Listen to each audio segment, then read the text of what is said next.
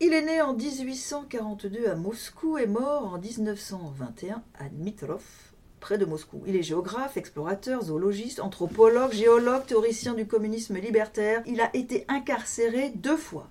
En 1874 à Saint-Pétersbourg en Russie pour activité révolutionnaire. Il s'est évadé deux ans plus tard. Il retourne en prison en 1883 à Lyon cette fois, à la suite de grèves ouvrières. Là, il est gracié trois ans plus tard, en 1886. Cet auteur, un des théoriciens les plus respectés du mouvement anarchiste international, est Pierre Kropotkin. Aujourd'hui, Philippe, vous allez tout nous raconter sur son grand livre de 1909, réédité récemment, La Grande Révolution 1789-1793. Bienvenue dans Itrema, la chronique littéraire hebdomadaire de Philippe Foussier.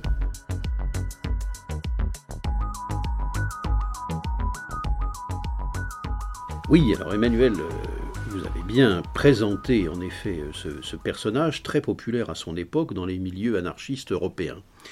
Kropotkin fut le seul de ce courant à s'intéresser de manière aussi approfondie à la Révolution française. Le prince Kropotkin, issu de la noblesse russe, est un transfuge de classe parfait.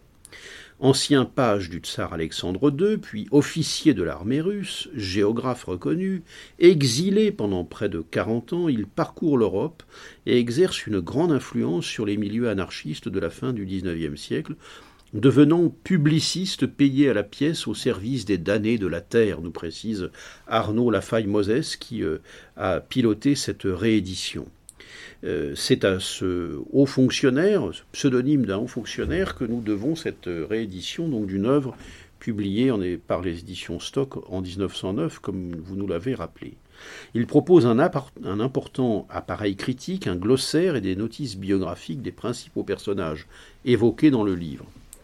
Publié de manière quasi concomitante à Paris, Leipzig, Londres, New York et Rome, La Grande Révolution cet ouvrage donc eut, alors un fort impact, et son auteur fréquenta, outre les libertaires de l'époque comme Élisée Reclus et Louise Michel, notamment de nombreuses figures des lettres et des beaux-arts. Arrêté, vous l'avez dit, et détenu en France à partir de 1883, c'est en partie à Victor Hugo qu'il doit son amnistie.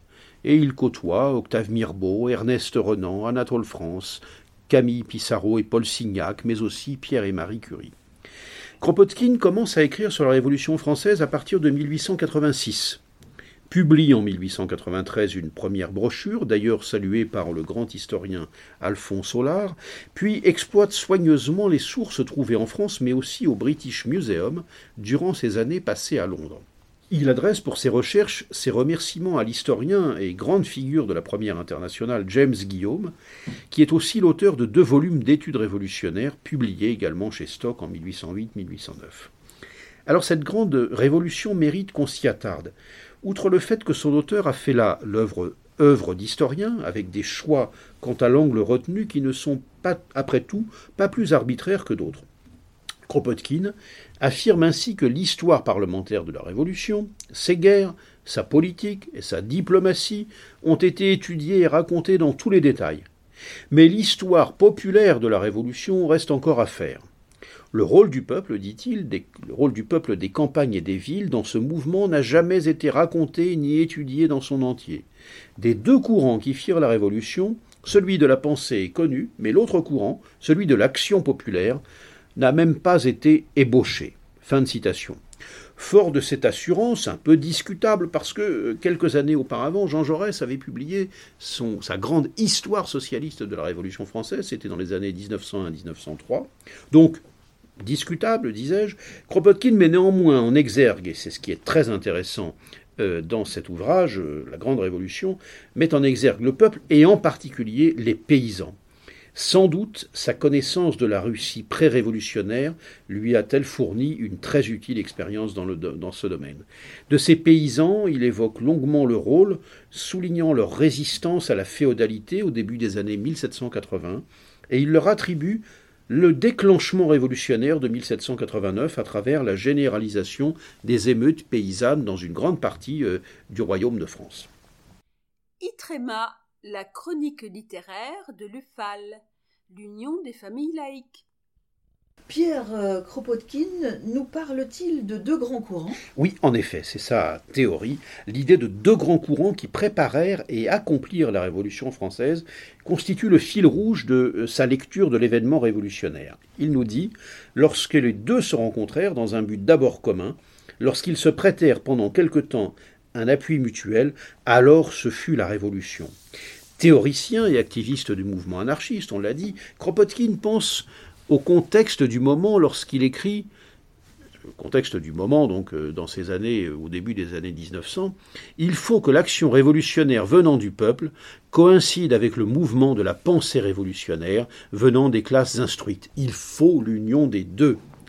Fin de citation. Et dans sa conclusion, il établit à nouveau un parallèle avec la situation de l'époque, lorsqu'il nous dit le communisme populaire des deux premières années de la République voyait plus clair et puisait son analyse plus profondément que le socialisme moderne. Fin de citation. Alors que beaucoup d'anarchistes du moment dédaignent la Révolution française au motif qu'elle aurait été une révolution bourgeoise, Kropotkin se distingue de ces approches en assurant ce qu'on apprend aujourd'hui en étudiant la Grande Révolution, c'est qu'elle fut la source de toutes les conceptions communistes, anarchistes et socialistes de notre époque. Nous connaissions mal notre mère à tous, mais nous la retrouvons aujourd'hui au milieu des sans-culottes, et nous voyons ce que nous avons à apprendre chez elle. Fin de citation. Il précise encore il y a une, une filiation directe entre les enragés de 1789 de 1793 pardon, et le Babeuf de 1795 jusqu'à l'international aujourd'hui. Retourné en 1917 en Russie après un long exil, critique vis-à-vis de Lénine, Kropotkin meurt en 1921, il y a tout juste euh, un siècle. L'annonce de son décès eut un très fort impact en Europe comme aux États-Unis. Mort en février, il n'aura pas connu dès le mois suivant l'écrasement par l'armée rouge dirigée par Trotsky du soviet de Kronstadt, l'un des épisodes les plus fameux de l'histoire de l'anarchisme.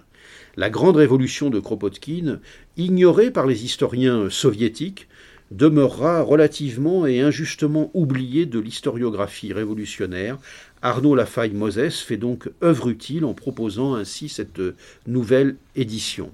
Donc, Piotr Kropotkin, dit Pierre Kropotkin, La Grande Révolution, édité par Arnaud Lafaille-Moses, préface de Gérard Filoche, paru aux éditions Atlande il y a déjà quelques mois, Atlande, A-T-L-A-N-D-E, 736 pages, 19 euros. Merci Philippe et à la semaine prochaine.